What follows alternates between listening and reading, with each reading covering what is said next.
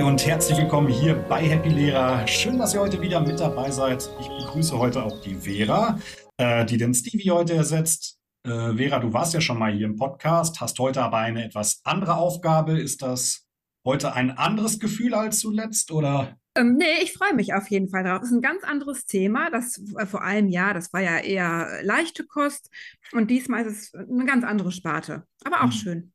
Ja, schön, dass du da bist. Ich weiß ja auch, dass du dich vor allem auf das Thema heute freust. Und zwar sprechen wir heute über Achtsamkeit. Unser heutiger Gast ist Expertin für dieses Thema. Sie unterrichtet es sogar als Schulfach. Alles weitere wird sie uns hoffentlich heute noch selbst erklären. Aber stell dich bitte einmal kurz vor. Ja, hallo. Ich bin Alexandra Andersen und ich freue mich sehr, dass ich eingeladen wurde, heute hier zu sein und mit euch zu sprechen über tatsächlich mein Herzensthema. Ich bin seit 25 Jahren Gymnasiallehrerin und ich darf seit 1.1.2024 sagen, gewesen. Denn ähm, ich habe an der Schule, an meiner Schule viel, mm, ich würde sagen, bewirkt, weil ich auch ein neues Fach implementiert habe, auf das wir heute noch zu sprechen kommen. Mhm. Ich habe ähm, ich war und bin irgendwie immer noch mit Leib und Seele Lehrerin und mein Herz schlägt für die SchülerInnen, definitiv. Und da bin ich sehr umtriebig gew gewesen in Bezug auf eigene Weiterbildung, um dann dieses ah, Wissen möchte ich es gar nicht nennen, sondern um diese innere Haltung in die Schule zu tragen. Und da geht es ganz viel um Achtsamkeit und zwar in unterschiedlichen Bereichen. Und ich freue mich sehr drauf, mit euch darüber zu sprechen. Ja, wir uns auch. Also ich bin vor allem sehr gespannt, denn ich muss zugeben, ähm, man kommt ja heutzutage um dieses Wort Achtsamkeit gar nicht mehr so drumrum, auch wenn man sich so in gesellschaftlichen Debatten aufhält. Das fällt überall. Aber so richtig auskennen tue ich mich damit noch gar nicht. Deswegen freue ich mich auch äh, heute darauf. Und ich hatte vorgestern irgendwie noch die Situation, dass ich am PC saß, um diese Folge hier zu planen. Das kommt ja häufiger vor und hatte gleichzeitig noch mein Handy neben mir, was ich bewusst nah an den Bildschirm legte, weil ich noch irgendwie eine Nachricht erwartet hatte. Und ich hatte noch Musik auf den Ohren und einen Gaming-Stream im Hintergrund am Laufen. Und ich dachte mir, das ist das perfekte Anti-Beispiel, um in eine Folge von Achtsamkeit zu starten. ist das denn äh, nur eigentlich bei mir so, dass man so seine Multitasking-Funktion so ständig ausreizt? Oder kennt ihr da auch so Situationen aus eurem Alltag, in denen euch das auch widerfährt? Ich merke das auch teilweise, wenn ich zum Beispiel Arbeiten korrigiere, dann darf hm. ich nicht das Handy neben mir liegen haben, weil dann gucke ich da immer wieder drauf und bin am Ende so langsam und das ist ganz ineffektiv. Mhm. Und tatsächlich ich bin zwar Achtsamkeitslehrerin, aber ich kenne das auch. Ja, dass es Beruhigend. ganz viele Bitte? Beruhigend. Beruhigend, ja. Dass es viele Situationen gibt, in denen Dinge gleichzeitig zu passieren scheinen und wo ich der Meinung bin, ich möchte jetzt allem und jedem und mir selbst gerecht werden und da mich immer wieder darauf einzulassen und festzustellen, dass es gerade so ist. Mhm. Und das Bemerken dessen, was da gerade alles abgeht, das finde ich, ist Achtsamkeit. Es geht nicht darum, und das ist deshalb, als du vorhin sagtest, ja, der Begriff begegnet uns ja überall und wir kommen da gar nicht mehr drum rum. Das merke ich auch. Und dieser inflationäre Gebrauch macht mir manchmal ein bisschen Kopfzerbrechen, weil ich mich auch frage, was verstehen wir denn darunter? Und mir wäre es tatsächlich ein Anliegen, wenn wir einmal kurz so eine gemeinsame Basis schaffen zu dem Begriff der Achtsamkeit. Ähm, gerne. Und ich würde gerne also ich erlebe oft Menschen, die sagen, oh, sowas Esoterisches, damit brauchst du mir gar nicht kommen. Oder äh, für Achtsamkeit habe ich keine Zeit, das dauert alles viel zu lange und äh, da muss ich ja dann nur noch langsam gehen und so weiter. Und ich finde es spannend, was in den Köpfen der Menschen so drin ist, wenn der Begriff auftaucht. Und ich mag immer wieder dazu einladen, zurückzufragen und zu sagen, ja, was ist denn gerade in dir lebendig? Was ist denn gerade da? Wie fühlst du dich gerade? Kannst du das beschreiben? Und mh, mm, es gibt im Englischen das wunderbare Wortspiel ähm, mindful or mindful. Ja, der Kopf voll von allem Möglichen oder achtsam. Und da gibt es dieses wunderbare Bild, ne, dass in dem Kopf alles Mögliche los ist, aber ich gar nicht in dem, an dem Ort bin, an dem ich physisch bin, aber gedanklich woanders. Mhm. Und ich hatte heute ein Ganztagesseminar mit PädagogInnen zum Thema Achtsamkeit im Kita-Bereich, im Grundschulbereich, im Sekundarstufenbereich. Und da habe ich auch davon gesprochen, weil das auch ganz viele Menschen waren, die zum ersten Mal mit Achtsamkeit in Berührung äh, gekommen sind und die dann sagten, ja, also ich erwarte von Achtsamkeit, dass es mir dann besser geht. Und ich finde es äh, wunderbar, weil das für mich so eine Brücke ist zu einem weiteren deutschen Wortspiel. Ich glaube, dass es bei Achtsamkeit nicht in erster Linie darum geht, mich besser zu fühlen, mhm. sondern mich besser zu fühlen. Und es kann sein, wenn ich mich besser fühle, dass ich mich dann auch besser fühle. Und genau darum geht's, die Wahrnehmung dessen, was in dem Moment in mir lebendig ist. Ohne das anders haben zu wollen, weghaben zu wollen, ne, verdrängen zu wollen oder so, sondern zu dem zu stehen, erstmal wahrzunehmen, das ist gerade in mir los. Ich bin gerade aufgeregt, angespannt, wütend, ruhig, gelassen, was auch immer, um dann zu schauen, wie gehe ich damit um? Kann ich damit sein und das akzeptieren? Braucht's was? Habe ich ähm, ein Bedürfnis, das jetzt erfüllt werden möchte, dass meine Gefühle mir, wo meine Gefühle mir einen Hinweis dafür geben? Und mhm letztlich heißt es für mich in dem, also wenn, wenn das immer so heißt, im Hier und Jetzt sein, das hört sich wunderbar an und gleichzeitig finde ich es mega schwierig manchmal. Was heißt das denn jetzt da zu sein und mich dem hinzugeben? Ich verwende bewusst mal das Wort, weil es ein Geben letztlich auch ist, ja, an das, was ist. Mhm. Und so banal das klingt, für mich ist es nicht immer einfach. Mhm.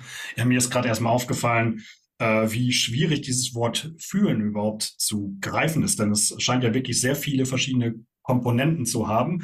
Aber allein durch die Betonung ist mir das schon äh, bewusst geworden. Ähm, wir sprechen heute auf jeden Fall darüber, was es bedeutet, ein neues Schulfach an einer Schule zu implementieren. Wir schauen uns das Fach Achtsamkeit im Detail auch mal genauer an. Wir schauen uns die Inhalte an, welche Inhalte dazugehören und welche Schwierigkeiten sich auch ergeben in Bezug auf den Unterricht. Und natürlich auch, welche Vorteile diese Beschäftigung mit dem Thema Achtsamkeit mit sich bringt. Mhm. Wollen wir das so machen? Ja, mhm. sehr gerne. Super. War ja unsere Planung. Ne? Alexandra, du hast ein neues Fach an deiner Schule ins Leben gerufen. Lernen mit Achtsamkeit. Wie hat sich das eigentlich so ergeben? Vielleicht kann ich ganz kurz mit meiner Biografie anfangen, die ganz eng damit verknüpft ist. Ich war vor ungefähr 15 Jahren sogenannte Vertrauenslehrerin, kennt ihr das, Verbindungslehrerin an mhm. meiner Schule und mhm. habe in diesem in dieser Rolle muss ganz ehrlich sagen ähm, Dinge mitgekriegt, die ich als normale Lehrerin nie mitgekriegt habe. Ja, dass SchülerInnen auf mich zugekommen sind, KollegInnen, aber auch Eltern mit persönlichen Anliegen, mit Schwierigkeiten und in diesen Gesprächen bin ich schnell an den Rand meiner Kommunikationsfähigkeit gekommen, vor allem deshalb, weil ich so viel persönlich genommen habe, weil mich das so mitgenommen hat. Ja, ich konnte dann nicht mehr schlafen. Ich, ich habe dann überlegt und wie kann man unterstützen und was kann man tun und Lösungsansätze und so weiter. Mhm. Und bin über diese Not buchstäblich zur gewaltfreien Kommunikation gekommen und habe mich darin weitergebildet, fortgebildet und ähm, ganz viel an mir selbst gearbeitet, Muster erkannt, Sprachmuster, aber auch so Reaktionsmuster und bin so damit in Resonanz gegangen, dass das wirklich was war, ähm, was ich vertiefen wollte. Und wie das ja oft so ist, ähm, den ersten Fortschritt, wenn ich, oder die Wirkung, sagen wir so, die Wirkung hat sich in meiner Familie bemerkbar gemacht. Ich bin verheiratet, habe zwei Töchter, ähm, sind inzwischen 17 und 19, damals entsprechend jünger. Und da war ganz viel durch eine veränderte Sprache möglich, was mir vorher überhaupt nicht, was ich überhaupt nicht auf dem Schirm hatte. Mhm. Und das konnte ich dann auch im schulischen Kontext in die Ge Gespräche mit einbringen und mir wurde so klar, wir sprechen so viel in Schule, ne? Und Worte wirken so dolle, dass mir auch klar wurde, Mensch, die Achtsamkeit mit der Sprache, damit fängt eigentlich alles an. Und über diese Achtsamkeit mit der Sprache, wo ja auch Gefühle und Bedürfnisse eine ganz große Rolle spielen und alle Gefühle körperlich wahrnehmbar sind, wenn ich erlaube, die wahrzunehmen. Wenn ich, wenn ich sie nicht wegdrücke und zudeckel, sondern wenn ich sie wahrnehme, dann kann mein Körper mir ganz klar Auskunft geben, wie es mir gerade geht. Und besonders auch der Atem. Und da war ich schnell auch bei der Körperachtsamkeit. Daraufhin habe ich eine Yogalehrerinnen-Ausbildung gemacht in einer besonderen Yoga-Art, die heißt Lujong, tibetisches Yoga. Und naja, und dann kam eins zum anderen. Den Geist konnte ich dann auch nicht mehr ausschalten, ja, logischerweise. Und dann habe ich noch die MBSR-LehrerInnen-Ausbildung gemacht. MBSR ist eine Abkürzung, heißt Mindfulness-Based Stress Reduction und ist ein Stressbewältigungsprogramm durch Achtsamkeit. Und mhm. letztlich sind es genau diese drei Komponenten, die dann dazu geführt haben, dass ich in einem Gremium immer wieder saß an meiner Schule, das aus Eltern, Lehrerinnen und Schülerinnen bestand. Ein pädagogisches Forum würde ich jetzt mal so sagen. Mhm. Und da wurde immer wieder diskutiert und benannt, dass es unseren Fünftklässerinnen, ich bin an einem Gymnasium tätig gewesen, dass die Fünftklässerinnen, wenn die zu uns von der Grundschule neu an die Schule kamen, dass es ihnen schwer fiel, Fuß zu fassen. Jede Stunde ein anderes Klassenzimmer, jede Stunde ein anderer Lehrer, jede Stunde ein anderes Fach, ein riesiges Schulhaus, die Kleinen mit den großen Druck, äh, Schultaschen, ja, und schwer noch dazu. Und dann die unterschiedlichen neu zusammengewürfelten Kinder in einer Klasse. Es war nicht so ganz easy. Und dann ähm, wurde immer wieder auch von dem großen Wort, ich nenne es nur, nur selten und wirklich sehr bedacht, mit Bedacht, von dem großen Wort Mobbing gesprochen. Und wie können wir das irgendwie unterstützen oder in Anführungszeichen dagegen vorgehen. Ich mag das Wort dagegen nicht. Lieber schauen, was ist und gucken, wie wir damit umgehen. Ja, konstruktiv sein. Mhm. Und dann hatte ich den Vorschlag gemacht, wie wär's, wenn wir aus dem bestehenden Fach Lernen lernen, das es an unserer Schule gab und das schon damals in halber Klassenstärke unterrichtet wurde, Lernen mit Achtsamkeit machen.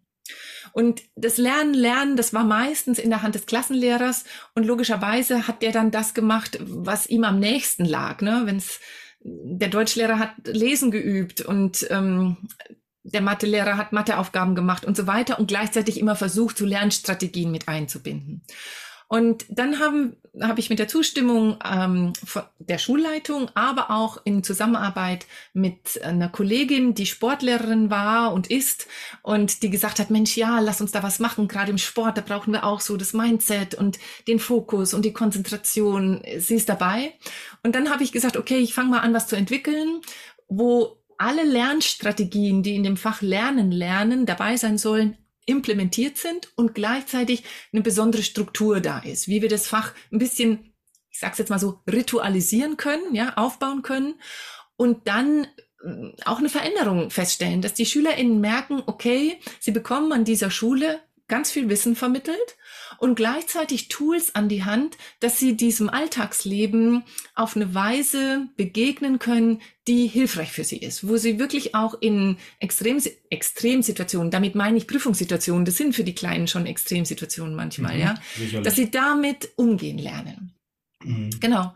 Und dann hatte ich, ähm, dann habe ich ja ein Curriculum geschrieben, Stunden ausgearbeitet, und dann haben wir das 2017 zum ersten Mal in den allen fünften Klassen laufen lassen. Das heißt, meine Kollegin und ich haben einmal in der Woche 45 Minuten immer in halber Klassenstärke parallel unterrichtet.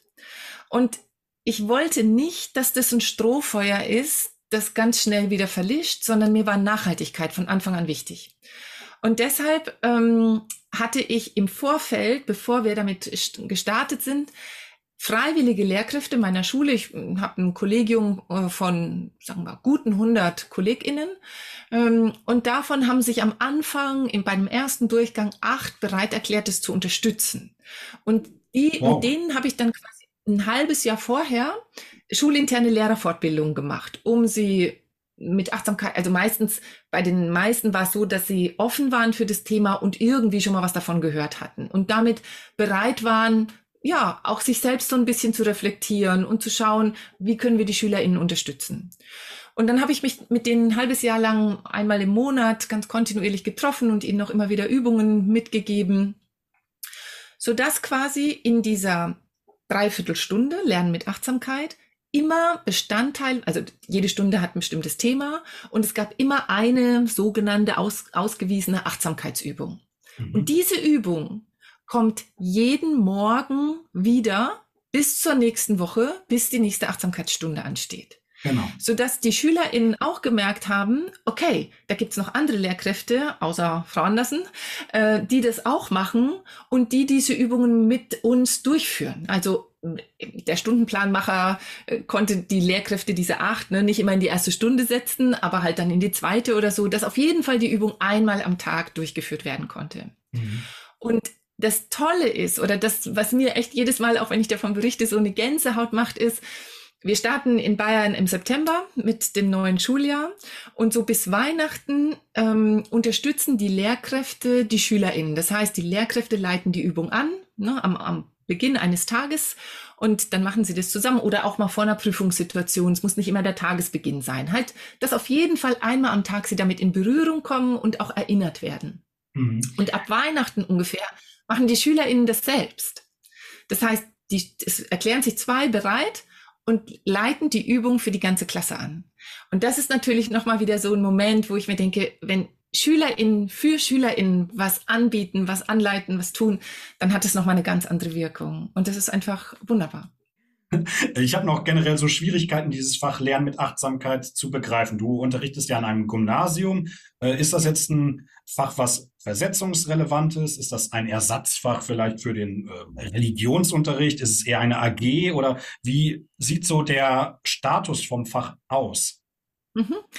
Also es ist keine AG, ähm, es ist nicht notenrelevant, es gibt keine Noten mhm. und es ist im ersten Halbjahr fix in der Stundentabelle implementiert und hat quasi das Fach Lernen, Lernen ersetzt. Mhm. Und es ist so, dass ähm, alle SchülerInnen der fünften Klassen dieses Fach erhalten und daran teilnehmen bis zum Halbjahr, also ja, bis Februar ist es bei uns, Mitte Februar. Und im zweiten Halbjahr ist es so, dass es dann als AG oder Wahlfach am Nachmittag angeboten wird. Aber im ersten Halbjahr ist es quasi für alle SchülerInnen da und findet am Vormittag statt. Ist mhm. in der Stundentafel mit implementiert. Was ich gerade auch noch gemerkt habe, ist ja so dieser Unterschied. Äh, also Vera und ich arbeiten zum Beispiel an einer Gesamtschule. Da ist das Schülerklientel natürlich auch erstmal ein etwas anderes. Wir sind zusätzlich auch noch in äh, Nordrhein-Westfalen. Ähm, wir haben also gänzlich andere Rahmenbedingungen. Wäre es jetzt auch an unserer Schule eigentlich möglich, dieses Fach dort anzubieten? Weißt du das? Also ich habe ich hab eine Weiterbildung entwickelt, damit genau dieses Fach an am liebsten deutschsprachigen Schulen ähm, ja bundesweit auch ähm, Anerkennung oder ja nicht nur Anerkennung, sondern auch die Möglichkeit findet, da aktiv betrieben zu werden und eingeführt zu werden. Und ich habe immer wieder Schüler, äh, SchülerInnen sag ich schon, Lehrkräfte unterschiedlicher Schularten in meinen Weiterbildungen sitzen. Mhm. Und vielleicht ist es nicht immer möglich, aufgrund der Organisation der Schule das Fach eins zu eins, so wie ich das gemacht habe, zu implementieren. Aber Teile daraus oder auch einzelne Stunden, das ist überhaupt kein Problem. Wenn meine Einstellung als Lehrkraft die ist, ich möchte SchülerInnen was anbieten, was mir, und dafür ist die eigene Erfahrung so wichtig, was für mich hilfreich ist und wohinter ich stehe.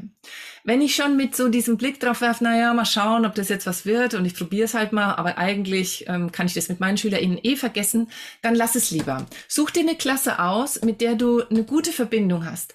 Lernen läuft immer über Beziehung. Immer. Ja, und wenn du eine Klasse hast, wo die Verbindung gut ist, die Beziehung gut ist, mit der du ja richtig Spaß hast und äh, wo ihr einfach ähm, ja in einem guten Miteinander seid, probier das da aus. Ver versuch selbst erstmal so in den unsicheren Schritten, in denen du vielleicht losgehst, erstmal so Sicherheit zu bekommen mit SchülerInnen, die dir vertraut sind, wo es leicht geht. Äh, du fängst nicht beim größten Sturm mit dem Segeln an, ja, mhm. sondern erstmal Piano, Piano anfangen und gucken, dass du Sicherheit findest, weißt, was zu tun ist. Und dann kannst du dich auch mal einem Sturm aussetzen, wenn du das möchtest.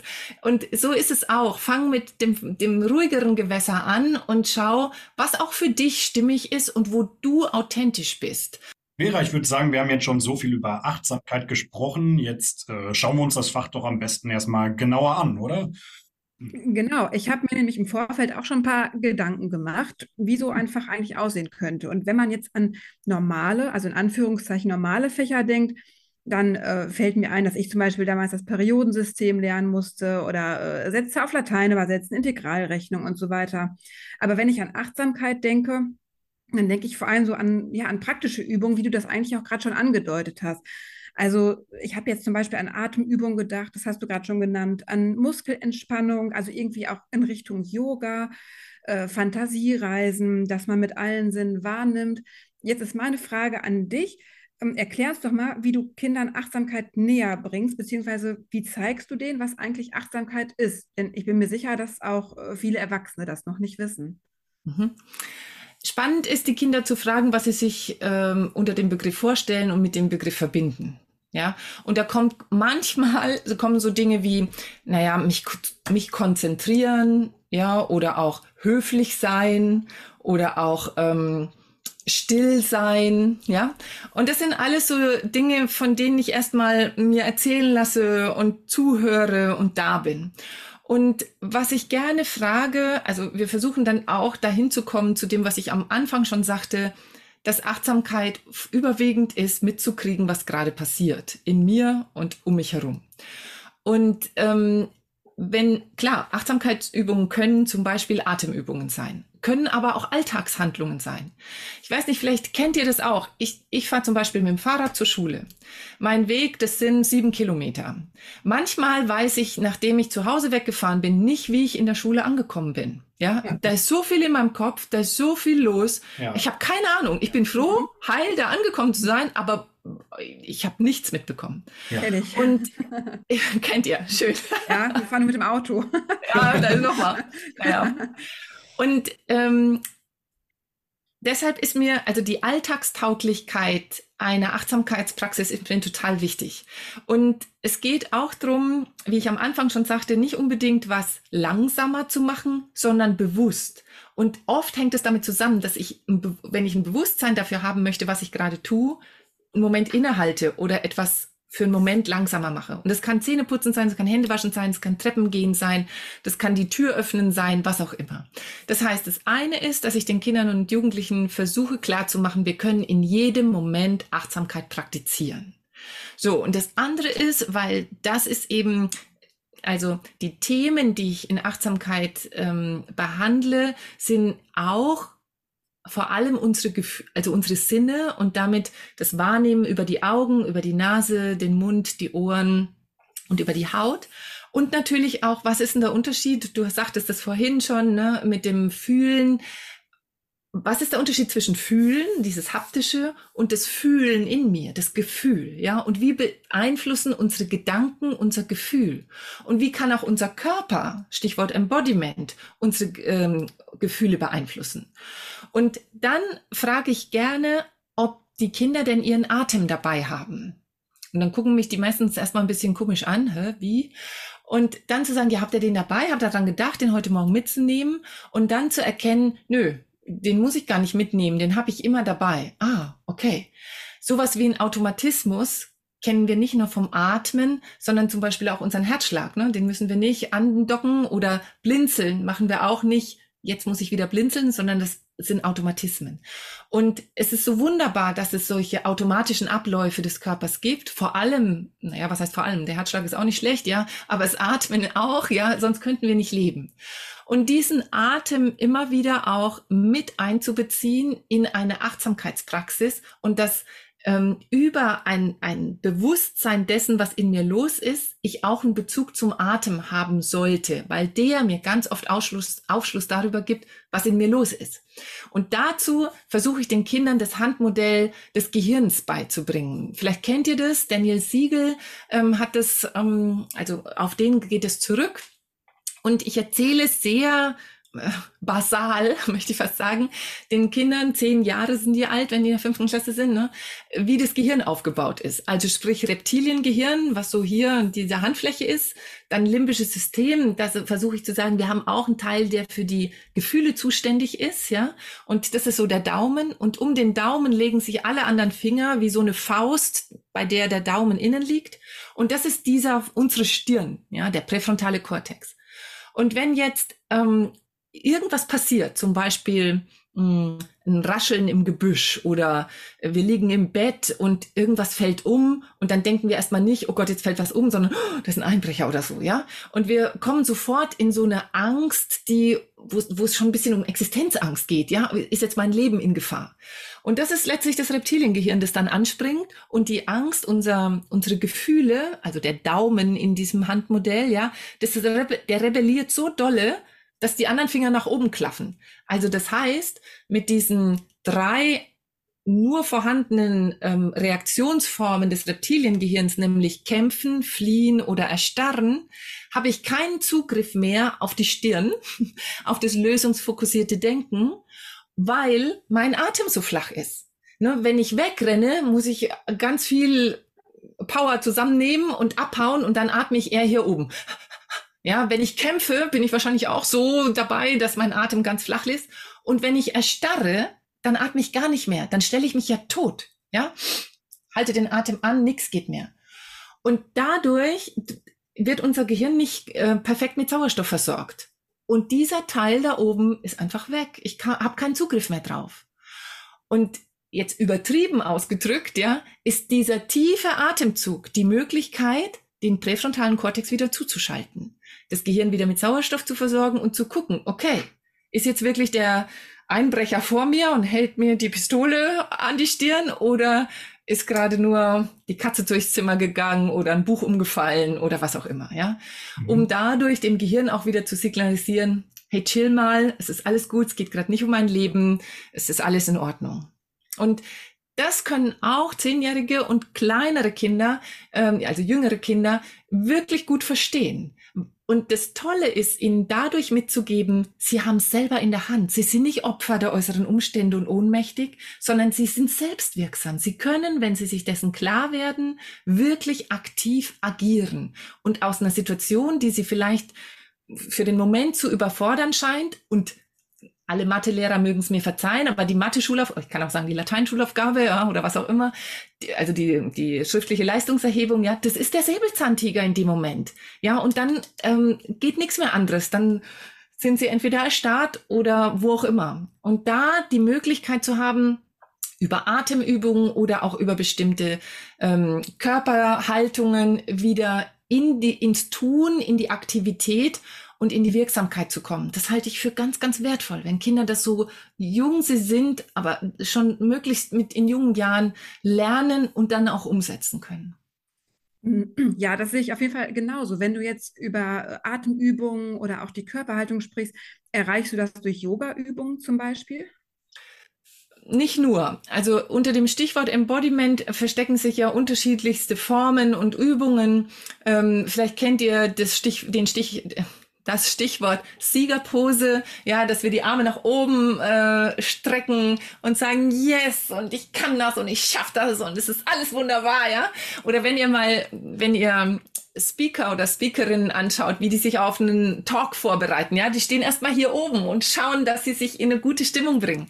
Oder meine AbiturientInnen zum Beispiel, ich hatte im Abitur immer Kloaufsicht, ja, die mussten immer bei mir am Klo, also an der Aufsicht vorbeigehen, um aufs Klo zu gehen. Und dann haben wir einmal die Siegerpose gemacht, ja, und dann sind sie wieder in ihre schriftliche Abi-Prüfung gegangen. Also mit kleinen Übungen. Weißt du, das muss keine Yoga-Abfolge sein, das muss kein Sonnengruß oder sonst wie sein, sondern einfach mal in eine gute Haltung gehen, wo wir uns groß fühlen und wieder mehr Selbstbewusstsein haben, zum Beispiel. Genauso, wenn ich besonders aufgeregt bin vor einer, Üb vor einer, vor einer Abfrage, vor was auch immer, vor einem Fußballspiel, kann ja genauso sein, dass ich da überlege, okay, wie schaffe ich es, meinem, ich sage es jetzt in unserer Sprache, ja, wie schaffe ich es dem Parasympathikus im Gehirn zu sagen, okay, aktiv werden, ja, und der Sympathikus darf ein bisschen runterfahren. Und es gelingt uns immer, wenn die Ausatmung länger ist als die Einatmung. Und dieses Ausatmen hat was von Loslassen, ja, und hat auch was von Entspannen. Und da hilft es den Kindern, das einfach mal zu erzählen, dass es so ist, ja, dass man das nachweisen kann und dass das nachweislich hilft. Und da, ähm, ja, wenn man ihnen da kleine Methoden an die Hand gibt, es müssen jetzt keine Yoga-Posen sein, sondern unterschiedlichste Übungen, ähm, ist es hilfreich für die. Ja, jetzt, wo du das gerade so erzählst, merke ich auch, wie wichtig das eigentlich ist, gerade mhm. in unserem Schulalltag. Ich meine, die Schüler sind teilweise bis 15.30 Uhr bei uns, es ist ständig laut und ja, auch diese Ablenkungen, die wir eben besprochen haben, durch Handys und so weiter. Also ich glaube, das hat einen immer größeren Stellenwert. Hm. Mhm. Vielleicht dazu noch zwei Sachen. Ich weiß nicht, wie es an eurer Schule ist, aber unsere SchülerInnen sitzen 45 Minuten lang. Die sitzen. Ja? ja. Und mhm. wie wertvoll wäre es mal aufzustehen oder eine kleine Dehnübung einzubauen oder so, ja? Und 15.30 Uhr hast du jetzt angesprochen. Wie viel dieser Zeit verbringen sie im Sitzen, unabhängig von dem runden Rücken oder geraden Rücken, sondern generell auch, dass sie immer abgeknickt sind im Hüftbereich, ja? Dass ach, der Atem gar nicht so tief fließen kann. Und vielleicht eine Sache noch, weil ihr das beide vorhin mit dem Handy nochmal wieder angesprochen habt. wir sprechen in diesem Lernen mit Achtsamkeit auch darüber, was ist denn sinnvoll und hilfreich und unterstützend für mich zum Hausaufgaben machen? Wie könnte denn mein Schreibtisch aussehen? Und ehrlicherweise, ich hoffe, meine Tochter hört den Podcast niemals an. Was ich früher gemacht habe, ist den Schreibtisch meiner Tochter einmal abgeräumt und in der Schule wieder aufgebaut. Und dann habe ich gefragt, was meint ihr denn? Was ist sinnvoll auf einem Schreibtisch zu haben, ja? und und dann haben wir halt aussortiert, was da alles nicht hinkommt und was wertvoll ist, was da ist. Und gleichzeitig ist es was ganz Individuelles, wie wir Hausaufgaben machen. Ne? So, un so unterschiedlich wie die Kinder sind, da mag ich auch gar nicht ähm, ganz so streng sein. Und gleichzeitig hilft es mir, mich zu fokussieren, wenn jetzt auf, wenn ich jetzt Mathe-Hausaufgabe mache, wirklich nur das Mathebuch da liegt und nicht noch Deutsch und Latein und alles noch äh, nebeneinander, sondern wirklich jetzt mache ich Mathe, zack, Mathe und dann das nächste. Und es gibt eine Gehirnforscherin, äh, Gertrud Teuchert-Not heißt sie, die hat herausgefunden, dass allein die Anwesenheit des Handys im Zimmer, also es muss noch nicht mal piepsen oder oder ne äh, ähm, oder irgendwelche Geräusche von sich geben, allein die Anwesenheit senkt auf maßgebliche Weise meine Konzentrationsfähigkeit. Und wenn ich das Handy außerhalb des Zimmers deponiere, während ich Hausaufgaben mache, bin ich schneller fertig und konzentrierter bei der Sache. Also das heißt, ich mache weniger Fehler.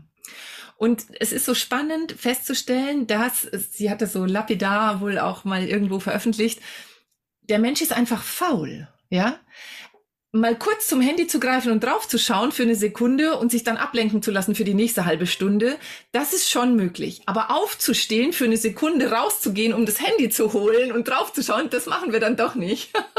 und das finde ich wunderbar. Also da wirklich drauf zu achten. Ich versuche den Schüler immer beizubringen, legt das Handy in das hinterste Eck eurer Wohnung oder eures Hauses, am besten noch in ein anderes Stockwerk, weil ihr seid viel zu faul, um dahin zu gehen, mal kurz drauf zu schauen. Kenne ich. ja, was ich aber bestimmt gerade, was ich bestimmt gerade viele fragen, denn unsere Zuhörer sind ja vor allem auch Lehrer. Wie kann man als Lehrer achtsamer leben? Du hast ja erst davon gesprochen, dass man den Schreibtisch aufräumt und das Handy mal beiseite legt. Hast du da noch weitere Tipps für uns? Hm. Ja, also natürlich habe ich den Tipp, kommt in meine Weiterbildung, weil da werdet ihr als erstes mal mit euch selbst konfrontiert, bevor ihr mit SchülerInnen arbeitet. Und ich glaube einfach, ähm, es ist hilfreich, wenn ich mir zuallererst ungeschminkt und ehrlich meiner Verhaltensweisen bewusst werde. Also, esse ich wirklich, um zu essen, oder mache ich das nebenbei, während ich korrigiere in der Hoffnung, dass nichts auf die Arbeiten tropft, ja? Ähm, bin ich so, dass ich mir erlaube, vielleicht eine halbe Stunde früher aufzustehen oder früher ins Bett zu gehen, um noch eine Achtsamkeitspraxis zu machen oder mache ich den Wecker dreimal aus und denke mir, oh nee, nicht schon wieder, ja, noch einmal geht noch und dann noch mal fünf Minuten, ja. Also wie diszipliniert und es braucht eine Disziplin. Also ich zumindest habe die am Anfang gebraucht, sonst wäre ich nicht da, wo ich jetzt bin. Ähm, und ich vergleiche das gerne, das ist wie mit einer neuen Sprache, ja. Ich, wenn ich eine neue Sprache lerne, brauche ich Vokabeln, muss mich hinsetzen und die lernen. Ich brauche Grammatik, muss die verstehen und dann anwenden. Und dann muss ich sprechen, damit ich eine Übung darin bekomme und irgendwann mal diese Sprache mehr oder weniger beherrsche. Ähm, meine Frage wäre jetzt noch, ab wann man Kindern eigentlich Achtsamkeit näher bringen kann. Denn also ich habe zum Beispiel einen kleinen Sohn, den frage ich jeden Abend, was war denn heute das Schönste am Tag? Und ich habe auch gemerkt, am Anfang waren die Antworten sehr ja, oberflächlich, wie ne, Kindergarten war schön. Und mittlerweile werden die immer ausdifferenzierter. Also es bringt schon was. Ab wann kann man denn damit wohl anfangen? Möchte jetzt keine, äh, ja, keine, kein Alter nennen. Ich glaube, wesentlich, das, was ich vorhin schon gesagt habe, ist, wie wir als Erwachsene mit den Kindern umgehen und auf sie wirken und welche Angebote wir machen. Wenn du jetzt zum Beispiel sagst, mit deinem Sohn machst du jeden Abend so ein ich nenne es mal Dankbarkeitsritual, was war schön, ne? was war wunderbar, was hat dir Freude gemacht, hm, was hat dich zum Strahlen gebracht oder so, dann ist es auf jeden Fall was, wo wir den Fokus auf die schönen Momente des Tages setzen und denen nochmal Würdigung, Wertschätzung geben. Und tatsächlich mache ich das mit meinen SchülerInnen auch und in der Grundschule ist es auch ähm, etabliert an vielen Schulen und ich kann da direkt auf äh, meinen Tag heute nochmal zurückgreifen, wo ich mit, also wo auch ähm, äh, Erzieherinnen aus Kitas und Kleinkindgruppen dabei waren, die arbeiten zum Teil mit null bis dreijährigen. Und die haben gesagt, ja und auch mit diesem Alter da kann ich, indem ich meine ganze Präsenz mit meiner ganzen Präsenz da bin und ihnen zum Beispiel zuhöre, ohne ihnen ins Wort zu fallen und sie ausreden lasse, geduldig bin, da kann ich schon ihnen schon ganz viel mitgeben, indem ich sie vollkommen wahrnehme mit dem, was da ist. Und wenn ich dann noch so Kleinigkeiten und ich finde es gar nicht Kleinigkeiten, sondern so großartige Angebote mache wie was, äh, wofür bist du gerade dankbar oder was in deinem Leben ist besonders schön oder ähm, gerade auch mit Kindern immer wieder in die Natur zu gehen und dieses Phänomen ne, der Jahreszeiten mitzuerleben oder auch ihnen klar zu machen, wie wertvoll es ist, sich um die Natur zu kümmern, keinen Abfall wegzuwerfen und so weiter. Ich finde, das sind so Kleinigkeiten, die aber ein Bewusstsein schaffen, was nachhaltig wirkt und wo wir durch wir Erwachsene, durch unser Sein schon einen, ähm, einen Input geben können, der wirklich nachhaltig weiterwirkt. Deshalb ich würde sagen, sobald ein Kind geboren ist, kann ich mit mhm. Achtsamkeit mhm. beginnen, vor allem durch meine Haltung und dann eben mit dem, und das finde ich so immer wieder so wertvoll mit dem, was ich selbst an Erfahrungen mache. Wenn mir zum Beispiel es gut tut, mich einfach mal hinzusetzen und rauszugucken und die Natur zu beobachten, die Vögel im Garten zu beobachten, den Wind in den Blättern und meine Freude darüber zum Ausdruck bringe und das mit meinem Kind zum Beispiel teile oder mir Zeit nehme. Ich erinnere mich gerade an eine Situation mit meiner Tochter, wo wir beobachtet haben, wie ein Regenwurm ganz langsam übers Gras gezuckelt ist, ja, und dann zu schauen, okay, und dann nicht zu sagen, ja, komm, jetzt müssen wir weiter, sondern mir in dem Moment einfach noch ein paar Minuten vielleicht Zeit zu nehmen. Ich glaube, das allein unterstützt schon und sie immer wieder darauf hinzuweisen, auf die Kleinigkeiten des Alltags, die in Summe aber letztlich das Leben ausmachen. Ja, ich habe gerade äh, ganz aufmerksam zugehört und mir sind einfach noch so ein paar Fragen offen geblieben. Die erste Frage ist ziemlich banal. Also ich sehe halt die Lebenswelt unserer Schüler halt als ganz anders an. Auch vor allem sogar auch noch ganz anders als die unsere, die wir ja gerade auch miteinander sprechen. Die ist so sehr schnelllebig und ich finde, die definiert sich auch sehr stark über so Social-Media-Plattformen wie TikTok, wo man so ja. Videos mal ganz schnell äh, fünf Sekunden äh, ein Highlight präsentiert bekommt, dann die nächsten fünf Sekunden ein anderes Highlight. Man hat das Gefühl, wenn man heutzutage sogar schon einen Film guckt, worüber wir uns früher die Finger nachgelächzt hätten. Ähm, das ist für Schüler heutzutage total schwierig, einen längeren Film zu gucken. Ähm, aber wie ist so deine Haltung im Umgang mit Schülern? Gehst du da so in die Konfrontation oder ähm, wie gehst du damit um? Ist das äh, mit einer kritischen Haltung oder sprichst du das gar nicht an oder lässt du sie das schauen? Ich meine, das ist ja ein großer Bestandteil ihres Lebens. Hm. Ich gehe eher mit einer offenen Haltung rein, weil ich immer, weil ich neugierig bin, ähm, aus welchen guten Gründen sie das machen, was gibt ihnen das, welche Bedürfnisse erfüllen sie sich damit mhm. und immer auch klar zu machen, es gibt ganz viele Strategien, um mir ein und dasselbe Bedürfnis zu erfüllen und TikTok und Co ist eine Strategie. Es bedarf aber manchmal im Leben auch der Vielfalt. Und was mir wichtig ist, dass die SchülerInnen die Vielfalt kennenlernen. Mhm unsere nachfolgenden Generationen leben in einer Welt auf, die zumindest meiner Jugend ganz fern ist. Ja, also ich bin anders, aber ich bin noch ohne Telefon groß geworden. Ja, ich durfte zur Nachbarin gehen, um überhaupt telefonieren zu können. Also ohne Telefon, geschweige denn ohne Handy und so weiter.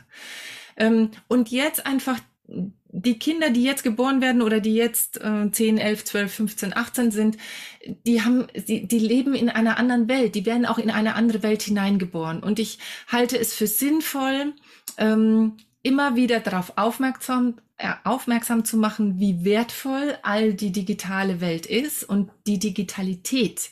Und machen wir uns nichts vor also ich kann nur für mich sprechen, aber ich bin ganz froh, dass es ein Handy gibt. Mit all dem, was es mir ermöglicht und mit all dem, was es mir versagt.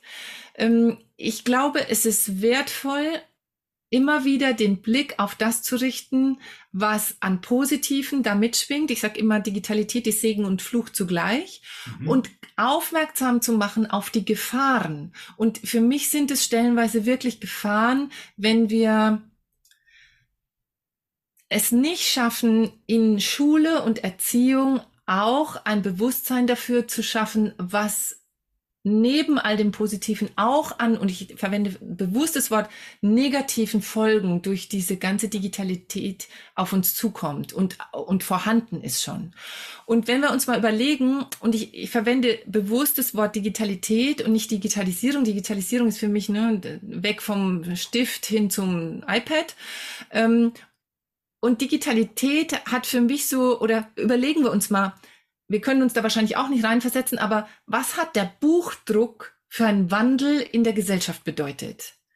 Menschen haben angefangen zu lesen. Sowas wurde immer mehr geschrieben, also es wurde immer mehr geschrieben, es wurde immer mehr gedruckt, immer mehr Wissen ist über viele Kontinente hinweg veröffentlicht worden. Digitalität ist nichts anderes als Buchdruck, nur viel schneller und nochmal in einer Dimension, die wir uns, die, die, die damals sich niemand erahnt hätte. Und heute gilt es einfach damit umzugehen. Und wenn du mich fragst, wie gehst du mit Jugendlichen diesbezüglich um, dann würde ich sagen, ich bin neugierig. Hm. Ich lasse mir auch helfen, weil ich vieles nicht kann, was die können. Und ich versuche immer wieder klar, mir klar zu werden, indem ich mit den Jugendlichen ins Gespräch gehe, was gibt es ihnen? Was ist es, was sie, also, und da ist ganz viel Zugehörigkeit dabei, die wollen zu einer Peer Group dazugehören, ja, deshalb diese ganzen Klassenchats und so. Und sie wollen, ja, ich sag's mal so, up to date sein, ja, sie wollen immer an dem neuesten und an dem interessantesten und so weiter dran sein. Das hat auch ganz viel m, hm, zu tun mit meinem Standing, meinem Status innerhalb einer Gruppe. Und ich glaube, das sind alles Dinge, die zum Erwachsenwerden prinzipiell dazugehören und die wir, äh, sorry, wenn ich euch jetzt mit reinnehme, ihr seid viel jünger als ich, aber die Ach, mir Quatsch. zumindest ähm, damals einfach so auch meine Persönlichkeit mitentwickelt haben. Mhm. Und wir sind heute einfach woanders. Wir haben andere Dinge, mit denen wir uns beschäftigen können, uns auseinandersetzen, uns auch identifizieren. Und ich meine, es bedarf einer Begleitung, nicht unbedingt einer Führung, aber einer Begleitung hin zur Selbstführung, dass Kinder und Jugendliche und vor allem jugendliche Kinder brauchen vielleicht noch ein bisschen mehr Unterstützung, aber Jugendliche dann zu einem Lead Yourself kommen, ähm, wo sie erkennen, was tut mir noch gut und wo begebe ich mich wirklich in eine für mich persönlich gefährliche Situation. Und mhm. das ist eine Gratwanderung, die bei jedem Menschen anders ist und das, das kann ich nicht einheitlich unterrichten. Und deshalb wäre ich so sehr für ein Mentorensystem in der Schule, ja, dass es Mentoren und Mentorinnen gibt, wo ich mich als Schüler, als Schülerin vielleicht auch ein Stück weit persönlich begleiten lassen kann. Ist auf jeden Fall ein klares Ja. Mein Handy äh, meckert auch immer mit mir und sagt mir, Du hast dich in dieser Woche 43 Minuten länger am Handy beschäftigt als letzte Woche. Super. Ist noch relativ wertfrei formuliert, aber ich denke mir immer, oh mein Gott, oh mein Gott. Ähm, ja. Ich würde gerne noch mal auf einen Punkt äh, zurückgreifen, den hatte Vera schon angesprochen.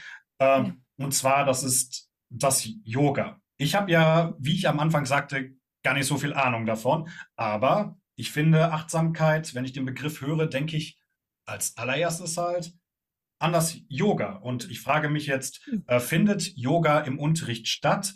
Und dann wäre natürlich die direkt nächste Frage, lassen sich Schüler auf sowas ein oder wird das schnell ins Lächerliche gezogen? Oder was sind so äh, ja, deine persönlichen Erfahrungen damit? Mhm. Also, wenn wir bei dem Begriff Yoga kurz bleiben wollen, ähm, was ist, was verstehst du denn unter Yoga? Ja, geht's da um den Baum, den klassischen, den wir alle kennen, so auf einem Bein stehen oder? und Arme nach oben oder den herabschauenden Hund? Äh, was, mhm. was verstehst du unter Yoga? Und äh, da kursiert ja alles Mögliche im Kopf. Mhm. Und, und also wenn du mich nach Yoga fragst, weil ich eben so eine spezielle Yoga-Richtung habe, dann würde ich sagen, ich spreche von der Wildgans, die Wasser trinkt und von dem Falken, der sich im Wind dreht, ja, und dann sagst du, Hä, was geht's denn hier eigentlich? Ja, gut, dass ihr mir die Frage schon vorweggenommen also, ich habe es auch noch nie gehört. Ich kenne nur den herabschauenden Hund. okay. Also, ähm, ich würde da gerne auf, äh, auf MBSR nochmal verweisen, auf diesen Kurs, ne, auf dieses Achtsamkeitsprogramm zur Stress Stressbewältigung. Wir sprechen da gern von achtsamen Körperbewegungen, mhm. so dass ich Atem und Bewegung und meinen Körper und meinen Geist ne, in Einklang bringe. Wenn wir da jetzt mal sagen, okay, das könnte man so also alle Yogis und Yoginis, die mir jetzt zuhören, würden sagen, ey, Alexandra, da müssen wir jetzt echt mal differenzieren und so weiter, ja. Deshalb, ich verwende den Begriff Yoga nicht so gerne im schulischen Kontext, weil ich auch nicht die Eltern auf der Matte haben möchte, die dann sagen, also Yoga geht gar nicht, ja.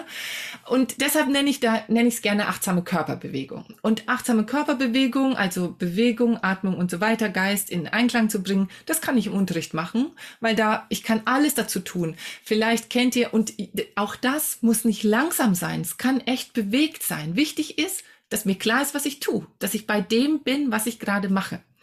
Ich, kennt ihr den äh, Begriff von Brain Gym? So über Kreuzübungen, dass wir mhm. rechte und linke Gehirnhälfte verbinden, also so rechter Ellbogen zum linken Knie und umgekehrt zum Beispiel, ja, oder dass wir unterschiedliche oder die liegende Acht mit dem Daumen fahren und äh, auf den Daumennagel schauen und so weiter. Auch das kann in den Moment bringen. Mir geht's bei Körperbewegungen vor allen Dingen um ein Körperbewusstsein, dass ich meinen Körper mal wieder spüre und vielleicht so auch was wie sowas wie Koordination oder so so ein bisschen hinkriege.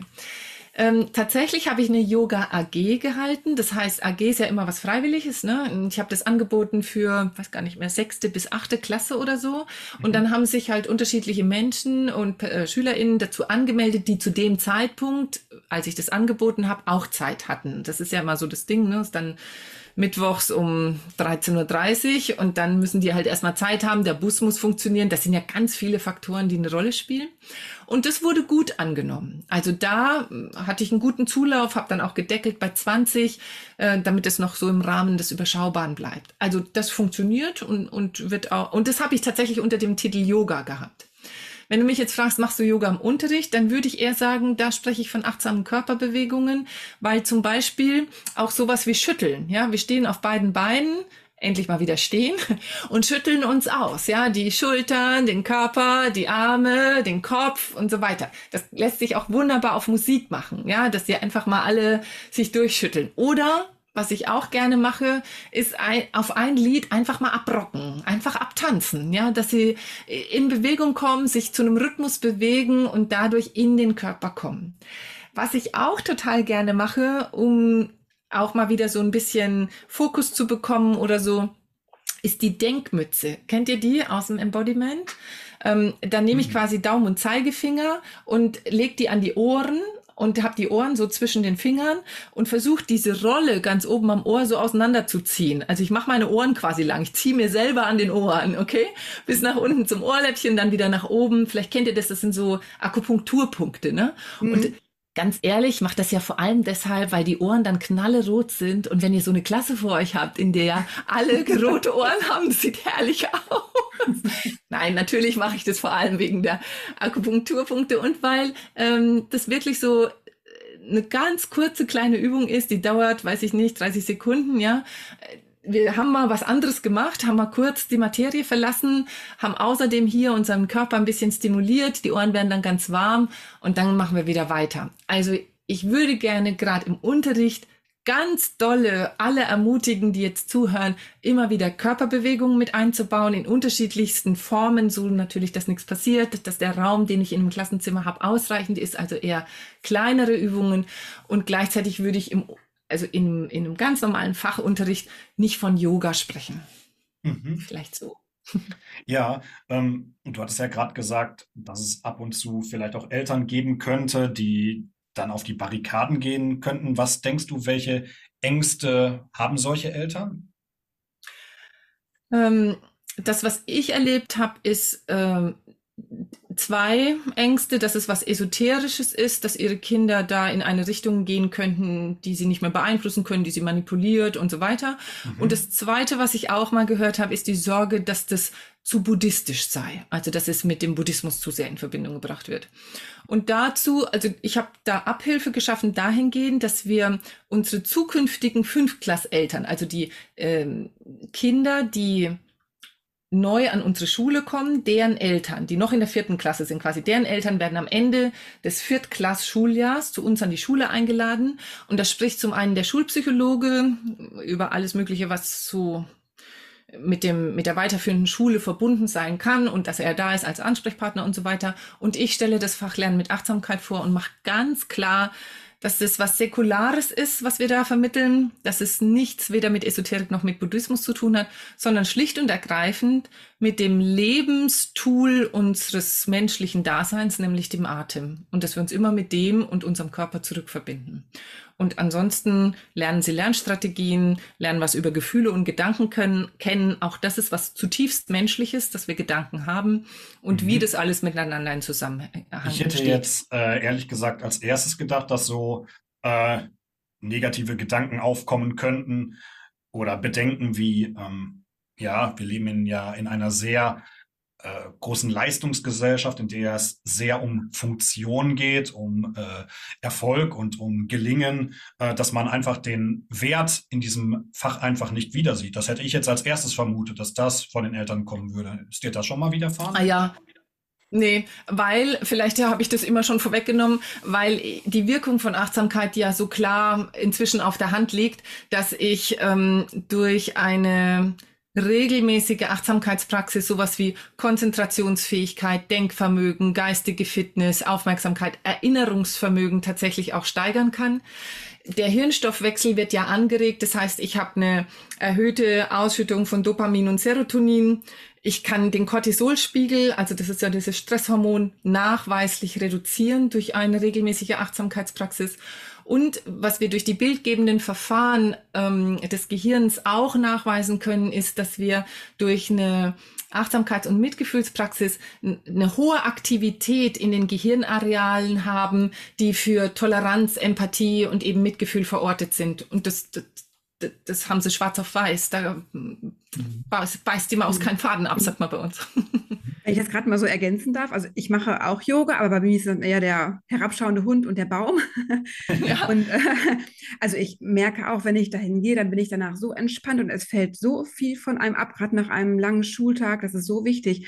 Man macht ja auch den Übungen, das ist gut gegen hm. Rückenschmerzen, weil du ja eben auch davon gesprochen hast, dass wir viel zu viel sitzen. Ja. Ähm, dann die Übung mit geschlossenen Augen, dass man mal wieder ja, zu sich selbst findet. Ähm, oder auch die Atemübung, das gehört ja auch alles zum Yoga und das ja. tut so gut. Hm. Ja, schön, dass du das auch so erlebst. Ja. Kann ich gut nachempfinden. Ja, dann äh, kommen wir doch mal zu den positiven Aspekten. Wir haben uns ja jetzt auch äh, mit einigen kritischen Aspekten befasst. Äh, vielleicht wenden wir uns jetzt mal den schönen, strahlenden Aspekten zu und dazu ist natürlich Vera da, ne? Ja, genau. Also ich glaube, es ist ja schon sehr deutlich geworden, dass es Unterschiede gibt, wenn man sich mit Achtsamkeit auch mal befasst, also dass das auch positive Auswirkungen hat. Ähm, ja, wenn ich jetzt so daran denke, dann, oder was du jetzt eben auch schon gesagt hast, dann ist es ja zum Beispiel auch eine emotionale Intelligenz, das hast du schon angedeutet, aber es wirkt sich wahrscheinlich auch gut auf das Klassenklima aus. Ähm, so ganz allgemein, welche Vorteile hat denn das Thema Achtsamkeit, wenn man das behandelt? Da würde ich am, liebsten, in Schülerinnensprache sprechen und euch, mit euch teilen, was mir Schülerinnen zurückmelden. Und da ist es zum Beispiel so, dass mir eine Schülerin mal gesagt hat, ich habe jetzt verstanden, dass meine Wut im Bauch sitzt und dass ich konkret mit, sobald ich merke, dass ich Bauchschmerzen habe, mir überlege, ob ich gerade wütend bin und dann eben, also bei Wut zum Beispiel, dann sagen wir, versuchen wir erstmal Stopp zu sagen, um dem Gefühl Raum zu geben und zu gucken, okay, wohin jetzt mit der Wut? Am besten nicht ausagieren mit irgendwem, sondern erstmal klar machen, ey, ich bin gerade richtig wütend und was kann ich tun, ohne mich oder andere zu verletzen? Also dieses Bewusstsein über die Gefühle im Körper, das halte ich für ganz wesentlich. Eine Schülerin äh, hat mir erzählt, dass sie dieses Dankbarkeitstagebuch, zu dem ich dann einlade zu führen, jeden Abend drei Dinge notieren, aber nicht nur notieren, um es abzuhaken, so eine To-Do-Liste, sondern wirklich nochmal reinzufühlen, so wie du das mit deinem Sohn machst, ne? Oh, wie hat sich das angefühlt, als mir meine Banknachbarin heute den Stift geliehen hatte, weil ich meine alle vergessen hatte, ne? Oh, das war so erleichternd, dass ich mich drauf verlassen konnte und ja, also nochmal reinfühlen und übrigens nicht nur die Schülerin, sondern da kam dann auch die Mutter zu mir in die Sprechstunde, die mir zurückgemeldet hat, dass ihre Tochter besser einschläft, die sich vorher so Grübelgedanken und Schule und wie wird's morgen und mit dem Dankbarkeitstagebuch in so eine gute Energie, so ein gutes Gefühl gekommen ist, dass sie eingeschlafen ist und ruhiger geschlafen hat. Ähm, ein Schüler, das war ganz wunderbar. Ähm, wir haben zwar schon von Skepsis und so weiter gesprochen, aber vielleicht auch, es ist nicht so, weil du vorhin auch sagtest, äh, dass es immer wieder oder du sagtest, ne, bei euch an den Schulen läuft es anders als bei uns in Bayern am Gymnasium. Ich glaube gar nicht, dass wir uns so sehr unterscheiden. Aber das sei mal dahingestellt. Es gibt immer SchülerInnen, die das doof finden, ja, die das nicht mögen. Und ich habe keinen Notendruck und kann nicht sagen, okay, setzen sechs, abgesehen davon, dass ich das furchtbar finde. Sondern ich kann dann nur also und ich habe eine Aufsichtspflicht, kann nicht sagen, okay, kannst Fußball spielen gehen, sondern ne, sie sind natürlich in, an, auf, ich bin darauf angewiesen, dass sie im Raum bleiben. Und ähm, dann dem Schüler oder der Schülerin zu erlauben, okay, wenn du in diesem Kreis, wir machen immer einen Stuhlkreis, wenn du da nicht sitzen kannst oder nicht mitmachen kannst, dann haben wir das Commitment, es gibt hier 15 SchülerInnen, die mitmachen wollen und du magst nicht mitmachen, dann bitte, es ist okay und gleichzeitig die anderen mögen so viel Raum und so wenig gestört werden und so gute Konzentration haben dürfen, dass es funktioniert. Und ein Schüler, der hat einfach mal ein halbes Jahr lang nicht mitgemacht. Der saß immer außerhalb des Stuhlkreises. Und ich bin fast gestorben. Ja, mein Herz ging auf Grundeis, weil ich wollte den natürlich dabei haben. Und ich wollte, und ich habe jedes Mal mit Engelszungen und so weiter. Bis mir dann klar war, was ich ständig will. Ich ziehe an dem, ja. Ich will in dem Kreis haben, ich will und ich will und ich will. Und als es mir irgendwann, nach Monaten wohlgemerkt, ja, gelungen ist zu sagen, okay, was wäre denn, wenn ich mal ein, einfach, ja, Achtsamkeit praktiziere und akzeptiere, dass er nicht mit dabei sein möchte. Er ist in dem Raum, er stört nicht, er guckt aus dem Fenster, ich habe ihn im Blick, es kann nichts passieren. So what, ja? Warum ziehe ich, also nur von den Gedanken her, ne? Und dann konnte ich ihn irgendwann da sitzen lassen. Und das halbe Jahr war um. Ne? Ich habe nur das Fach Achtsamkeit in der Klasse unterrichtet. Ich habe den Schüler umgangen, ab und zu gesehen, aber ansonsten nicht mehr. Und dieser Schüler, ja, der nicht dabei war, von dem ich dachte, der kriegt nichts mit, der hat keine Ahnung, der kommt dann im zweiten Halbjahr, als ich ihn nicht mehr unterrichtet habe, also fairerweise muss ich sagen, er kam nicht auf mich zu, aber es hat sich so ergeben, dass wir am Pausenhof beide in derselben Ecke standen und ich ihn ansprach, ja, und sagte, Mensch, wie geht's dir denn? Ne? Und ich wusste, er spielt Fußball. Und dann erzählt er mir, ja, also, ja, unsere Mannschaft und es ist schon alles ganz gut und so. Ja, und wir hatten da ein Spiel vor zwei Wochen. Nicht und? Wie ist ausgegangen und so? Und dann sagt er so, ja, ich musste im Tor stehen und ich hatte total Schiss und ich wusste, und es ging um alles, Aufstieg oder was auch immer das war. Ne? Ich kannte mich da nicht so aus. Und ich habe nur gemerkt, das Spiel hatte eine besondere Bedeutung für ihn. Und dann sagt er, und ich war so aufgeregt, dass ich vorher aufs Klo gegangen bin und die Übung 3 ein, 5 ausgemacht habe. Der Schüler, der mhm. nie im Kreis dabei saß, ja.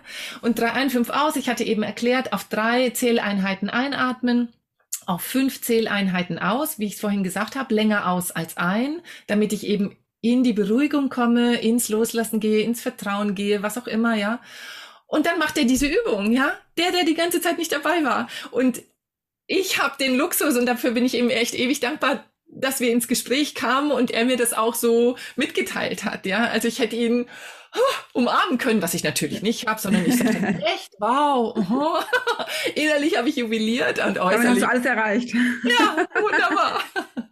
Also, was ich damit sagen will, mm, ich glaube, also ich kann nur für mich sprechen, aber ich, ich erlebe mich manchmal auch oder habe mich erlebt als Lehrerin, dass ich wollte, ja, ich wollte das an Mann und an die Frau bringen und ich wollte möglichst viel beitragen und so weiter.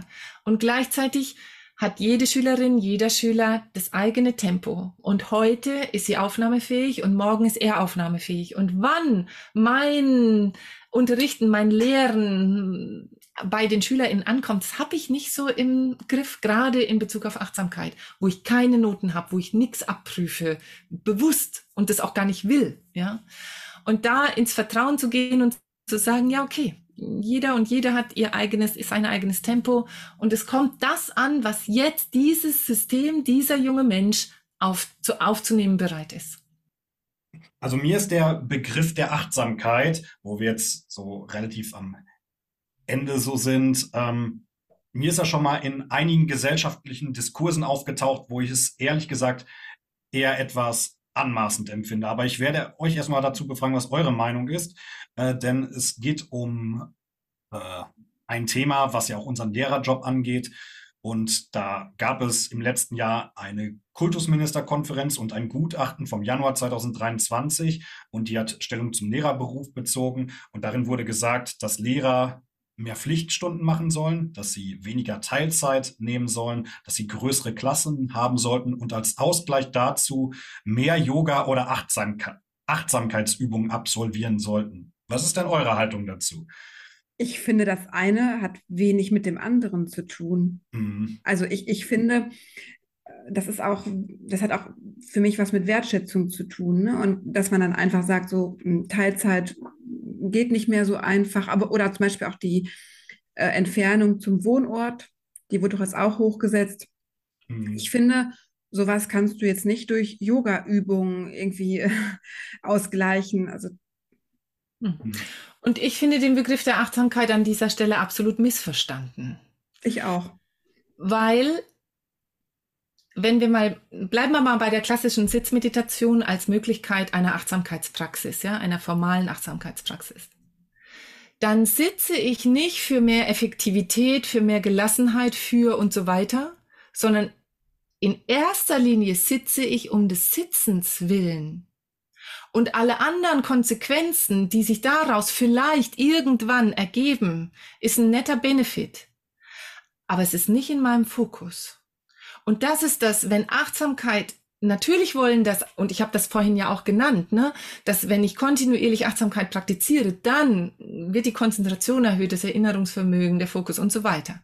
Doch erstmal geht es darum, dass, und das ist für mich ein wesentlicher erster Schritt, dass ich kapiere, was in mir abgeht.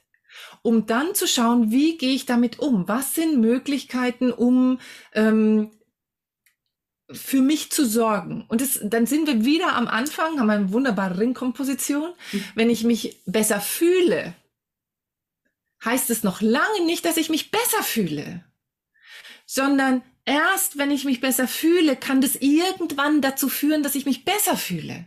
Es ist aber nicht das Anliegen von Achtsamkeit. Das Anliegen von Achtsamkeit, um in diesem äh, Wortspiel zu bleiben, ist, dass ich mich besser fühle. Und das kann erstmal ziemlich unangenehm sein. Und wenn jetzt eine Kultusministerkonferenz meint, na ja, ähm, mehr Vertretungsstunden, größere Klassen, mehr Unterrichtsstunden, längere Anfahrtszeiten vom Wohnort zur Schule und so weiter. Und dann atme mal ein bisschen und dann atmest du es schon weg, deinen ganzen Stress dann hat diese Lehrer äh, Kultusministerkonferenz absolut einen Achtsamkeitskurs nötig, weil so wie sie die Worte da verwenden, ist für mich überhaupt nicht nachvollziehbar.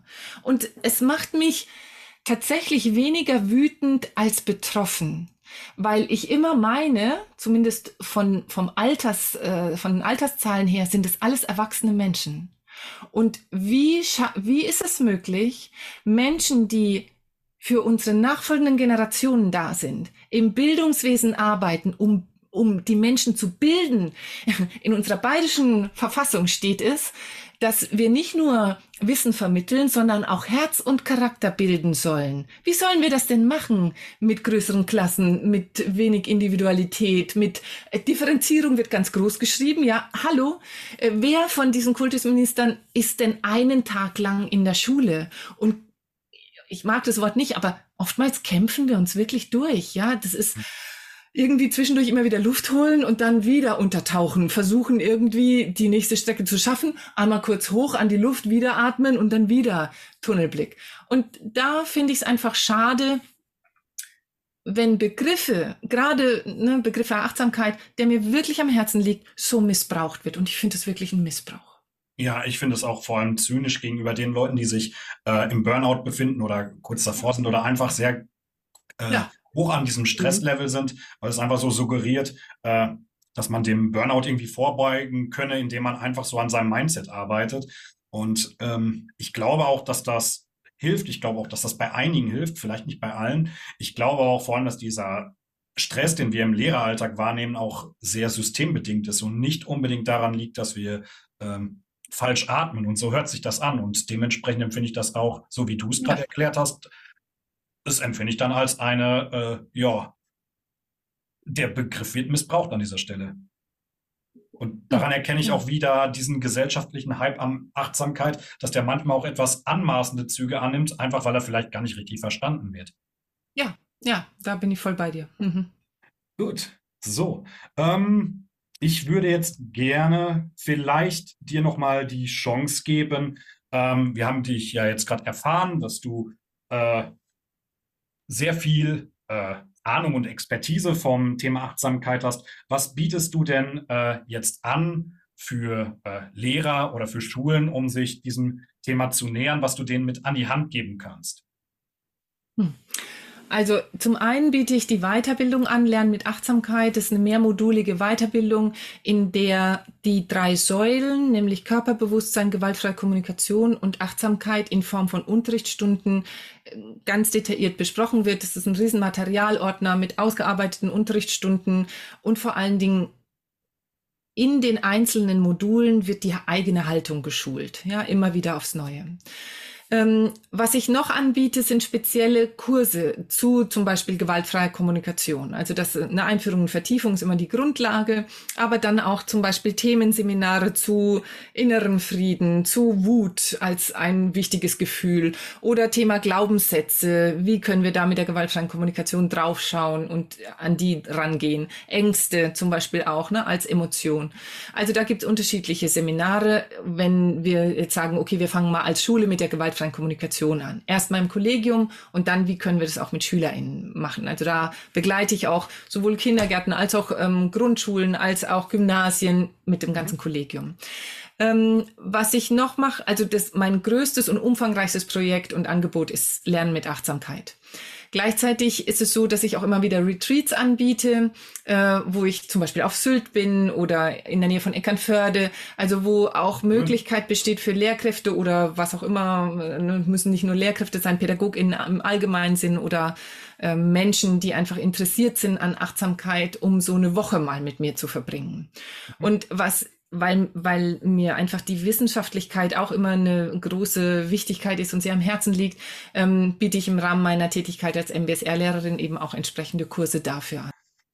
Also wir stellen alles Material von der lieben Alexandra in die Shownotes rein. Einfach mal draufklicken, wenn ihr Interesse habt. Ja, wir danken fürs Gespräch, Vera, oder? Ja, äh, ich würde sagen, ich drucke uns jetzt gleich mal das Anmeldeformular aus, Simon. Ne? Super, sehr schön. ah, mit nach Sylt oder Eckernförde? Was äh, schwebt dir gerade so vor, Vera? Da, wo noch was frei ist. Wir nehmen alles. Ah, überall. Geschenke? Oh, ich liebe Geschenke. Ich habe ein Foto mitgebracht, in, auf dem ich zu sehen bin und ich habe an meinen Händen zwei Handpuppen, einen Wolf und eine Giraffe. Und ähm, das sind die beiden Tiere, die äh, Marshall Rosenberg, der Begründer der gewaltfreien Kommunikation, verwendet hat, um so ein bisschen klar zu machen, wie wir oftmals unterwegs sind. Und die gewaltfreie Kommunikation wird oft als Giraffensprache, gerade im kindlichen und Schülerkontext und so weiter, auch immer wieder so verwendet, aber auch im Erwachsenenkontext. Und tatsächlich ähm, geht es darum, ja, die Giraffensprache zu lernen. Und gleichzeitig ist der Wolf mein Freund. Der Wolf, der oft in Angriffen und Urteilen spricht und der, ja, der einfach auch schon ganz schön viel Erfahrung mit sich gebracht hat und der mm, in meinen Augen oftmals, gerade wenn ich das so erlebe, wie es oftmals auch unterrichtet wird, zu schlecht wegkommt. Denn der Wolf, wenn der mal richtig losheulen kann und ich in meiner Wolf-Show einfach mal ablassen kann, der gibt mir ganz viel Aufschluss darüber, was ich eigentlich brauche und wie ich mich fühle. Und wenn ich dann mit Giraffenohren dem Wolf zuhören kann und das in Giraffisch, sprich gewaltfrei übersetzen kann, dann finde ich, äh, das, das macht mich wirklich glücklich. Vielen Dank. Sehr gern. Damit endet heute eine sehr spannende Folge, die uns auch in vieler Hinsicht weitergebracht hat, weil sie auch eine Alternative aufgezeigt hat, in einem doch oft sehr starr wirkenden Schulsystem etwas umzudenken. In naher Zukunft werden wir euch ZuhörerInnen übrigens auch noch ein weiteres spezielles Unterrichtsfach vorstellen. Und ich bin selber schon sehr gespannt, welche Einblicke wir dort gewinnen können. Wir danken dir erstmal an dieser Stelle, liebe Alexandra, dass wir dir heute Fragen, wenn auch manchmal sehr kritisch stellen durften und du deine Leichtigkeit und Leidenschaft für das Thema trotzdem beibehalten hast. Und ich habe mir fürs Ende gedacht, wir könnten die Podcast-Folge jetzt, ich weiß, das ist sehr optimistisch, wie so eine Yoga-Übung beenden. Ich habe natürlich keine Ahnung davon. Aber was kann man da jetzt gut machen, Alexandra, am Ende? Wir können gern dreimal die tiefe die tiefe Bauchatmung zusammen praktizieren, die so aussieht, dass wir durch die Nase ein und durch den Mund ausatmen. Und wenn wir durch den Mund ausatmen, formen wir den Mund zu einem A, machen also ganz weit auf, sodass alle Abfallstoffe hinausfließen können, die wir nicht mehr brauchen. Okay. Und wir nehmen die Hände dabei mit. Das heißt, wenn ihr okay. euch mal aufrecht hinsetzt, ja. wie wenn wir so aus einem aus einem äh, Gefäß schöpfen würden, ja, nehmen wir die Hände so von unten nach oben mit nach oben zur Nase beim Einatmen, die Handflächen schauen zum Himmel. Ausatmen drehen wir die Handflächen nach unten und schieben die Hände langsam wieder nach unten. Okay? Machen wir dreimal. Auf geht's. Mhm. Tief ein durch die Nase. Dann drehe die Hände durch den Mund aus. Ein A. Super. Nochmal. Tief ein. Und aus. Form den Mund zu einem A. Und ein letztes Mal. Tief durch die Nase ein. Und alles aus. Wow, so schön, dass ihr euch darauf eingelassen habt. Dankeschön. Ja, ich überlege gerade, wie das bei den Zuhörern aussieht, die gerade zum Beispiel am Autofahren sind. die, die bitte nicht ohne Arme. Ja, Vera, wie war es denn für dich jetzt heute überhaupt? Ja, eine ganz andere Erfahrung, aber ich finde das Thema ja wirklich so interessant. Ähm, also ja, danke, dass du mich gefragt hast, ob ich mitmachen möchte. Ja, gut, Vera. Eine tolle ich, Erfahrung. Ich würde sagen, da musst du auch einfach mal häufiger kommen, Vera, und dich nicht immer so häufig zieren. ja. Und ja, nein, danke natürlich äh, für deinen Einsatz. Äh, danke auch, Gerne. Für, liebe Zuhörer, fürs Zuhören. Danke, bis bald. Euer Simon.